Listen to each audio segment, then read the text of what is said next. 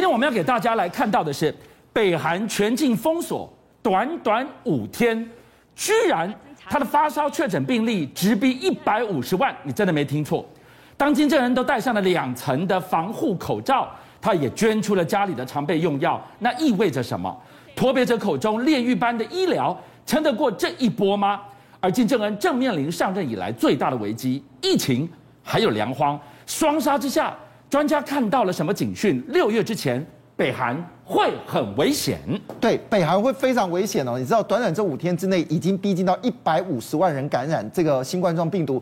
更重要的事情是什么？一天之内就创造二十七万人哦。但是官家对这个数字呢，其实是有点疑惑的，因为他们根本没有办法快筛，根本没有办法 PCR。所以他们做什么动作，你知道吗？什么动作？就是以发烧才确认是有感染的。Omicron 没有一定会发烧哎。是啊，现在我们测了半天，我们体温都没有升，其实就确诊的这个状况很多，而且比例可能高达五倍。所以如果按照发生来发烧来计算的话，哎，这数字很惊人哦，一百五十万人你乘以五倍，那现在已经将近有七百多万人其实已经被感染了。那被感染怎么办呢？当然我们说啊，你身体不舒服，我就给你一些基本的用药。金正恩啊，在五月十五号特别到这个药局，看到没有？他去检视药局，说：“哎，你们药品到底够不够啊？哎呀下一道命令，二十四小时内你都要给我开下去哦。”但是这个到底是作秀还是真的呢？有人说一句话说：“其实现在在北韩哦，医院就像炼狱一样。”他们解释这么说，他们说：“虽然你现在看到死亡人数只有五点六万人。”五点六五十六人，但事实上这死亡人数可能比这更高啊。那现在 PCR 根本没有办法测出来，所以只好觉得说啊，我身体不舒服，我到医院去。啊，医院说啊，你可能确诊了，那你就去药局买。但是到药局的时候，发现到这件事，连消毒水、连口罩可能都没有。所以你说这个状况怎么办呢？等等，你现在描述了一个脱北者的。真切描述北韩的医疗条件跟环境如炼狱般，哎，这个形容很让人毛骨悚然。我解释什么叫炼狱般。一般来说，我们就打点滴，我们就有一个塑胶袋，有没有？对，对不起，他们没有塑胶袋，他们点滴是用什么？是用啤酒瓶来代替那个袋子，把那个葡萄液放进啤酒瓶来做点滴，所以的表示没有消毒哦。那针不够用，针就不断的反复使用啊，反复使用到什么时候？我觉得这个，我觉得这个有点夸张啊。因为针基本上是很难生锈的，它可以用到针生锈为止。那你说是炼狱，而且这是其中之一哦。虽然在北韩哦，它的医药是呃，就是看医生是不用钱的，但是你真的要让医生帮你看的话，对不起，你还可能要给他一些香烟啊，给他粮食啊，给他一些东西，他才愿意帮你看。好，你终于看到了，对不对？那你要去拿药的时候，发现到。其实药局根本就没有你这些所需要的药啊，他们连口罩都没有。刚才解释过了，好了，你知道有多惨？就一个脱北者讲实际案例。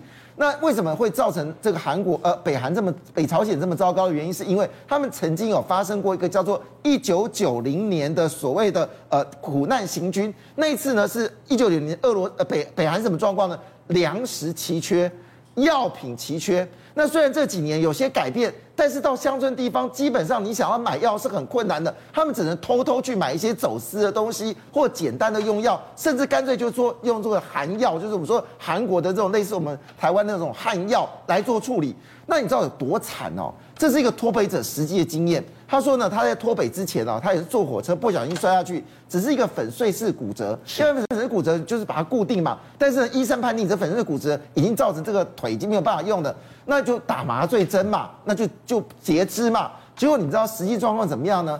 在昏暗的灯光里面，五个大汉把他压制，接着就医生拿刀子把他的腿给锯掉，他当场昏厥，一个礼拜后才清醒。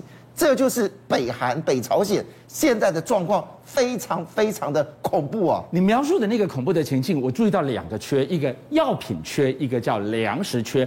怎么那么强的既视感？现在是五月，他们疫情在大崩溃，所有人我管你士农工商，通通回家。结果五月什么日子？是插秧最重要的日子。对，你这不是预告了今年已经够缺的粮食会更缺吗？是的，事实上已经气象局已经警告了，这是北朝鲜。遇过第二次最大的一个所谓干旱的季节，而这干旱季节巧不巧就是发生在五月份。那五月份是什么日子？就是现在，五月是他插秧的日子啊。那如果这个秧不能插的话，那明显今年根本就没有足够的粮食可以收获啊。是，而且你知道恐怖的事情是，它其实每年春天到初夏都是他们粮荒的地方。对，根据外界的估算呢，他们这粮食呢会损失到会到六月份都危险。那没关系啊，我赶快 call 我兄弟啊，我那个大这个中国兄弟会来帮忙。确实哦，其实二零二零年开始，为了这个疫情关系，他跟中国就已经划清界限，我们粮食不能进口，撑不住了，因为真的有粮荒。所以他们就进口了，你知道，只光短短的一季之内，就进口了高达一点七亿美金的数字，这已经逼近到这个二零二零年的一个数字了。二零二零年你就开始援助北韩，你的小老弟。现在小老弟有难，你更应该要救他呀！是，那当然有运送礼物、运送物资，可是问题是这样子。我们知道最近有个大消息，可能大家有注意到，就是印度。那么印度也是全世界小麦的一个出口国。那么今年只光第一季就卖出了一百五十万吨哦。但是问题是，印度也遇到干旱了，突然四月份天气飙起来，他们说至少损要损失一亿吨哦，一亿吨的这个小麦，所以他们也宣布禁止出口了。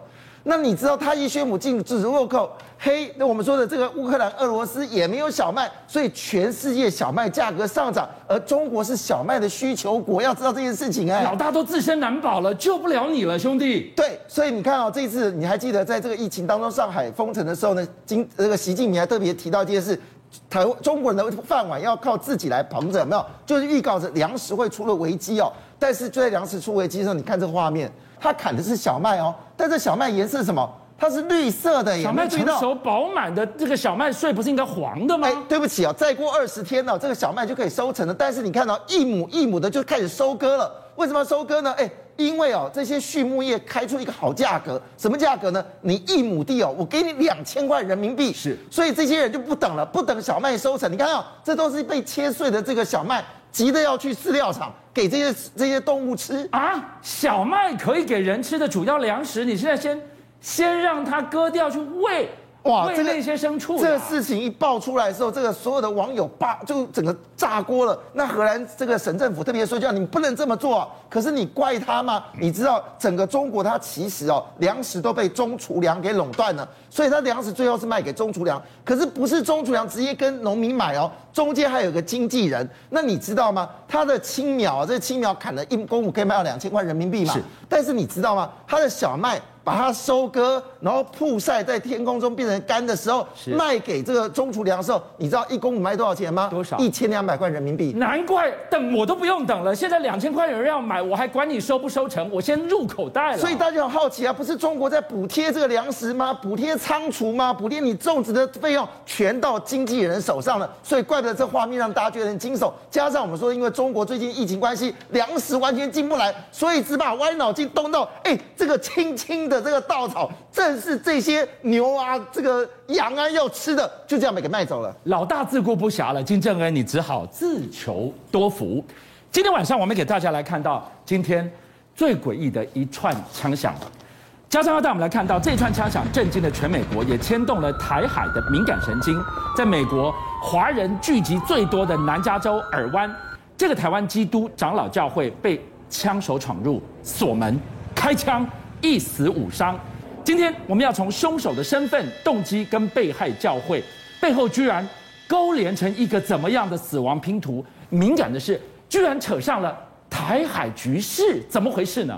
长老教会啊，他是台湾人过去退休以后移民在那边定居的一个小型聚会的会所。可问题来了。这个地方怎么会发生这个枪击案？而凶嫌又是谁呢？那凶嫌这个现在已经查出来是一个从台湾出生长大，在预官当完以后，他到美国去定居。可是问题来了，美国现在警方介入，连 FBI 都介入的原因是，他在他这次犯案过程当中，他发现了一些蛛丝马迹。特别是你为什么要到尔湾这边来呢？他进了人家教会以后，还把门锁起来，他用这个铁链啊。把门锁上，还用强力胶啊，要把那个钥匙孔给破坏，让你出不去。锁了门以后，拿了两把枪，开始对这个教会里面啊吃完午餐的聚会的人啊来开枪。那可惜就是有一位台湾这个移民过去的郑达志郑医生扑了上去，把他枪给夺下来，但是他自己也身中三枪死亡。今天我们来看到这个事件呢、家长说这一局很敏感，分三个层次。第一个层次是什么？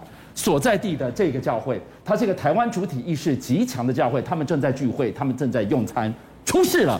第二敏感是这个人，这个周文伟，台湾长大，当过狱官，对市局极度不满，因为台湾待不好，跑去美国，以为可以告别不愉快的一切，结果说半天，他的犯案动机现在扯出。我们第三个敏感的是，居然是他因为不爽，几天前美国国务院的网站拿掉的那两行字。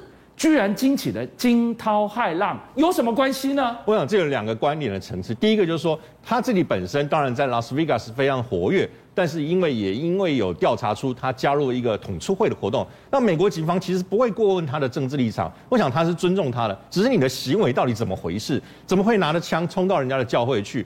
那么，因为上个星期美国国务院的官网改变了这些字句，包括呢拿掉了“台湾不是中国的一部分”啊，像“台湾是中国一部分”这种字拿掉了以后呢，对于很多在当地华人社会来讲，可能会产生一些冲击。美国因此现在警方正在调查他的犯罪动机是不是政治动机或者是仇恨动机。那因为在美国联邦啊，对于这种 hate crime 就是仇恨犯罪啊，是列为联邦罪，因此要进入调查。我们现在担心的就是说。当两岸的情势慢慢还是在紧张的阶段，美国国务院将他的官网拿掉这样的一个字句以后，会不会引起某些人的神经敏感或者不悦，造成他犯案的动机或更冲突的行为？这是我们关心的。当然，我们不希望任何暴力行为。邀请您一起加入五七报新闻会员，跟俊相一起挖真相。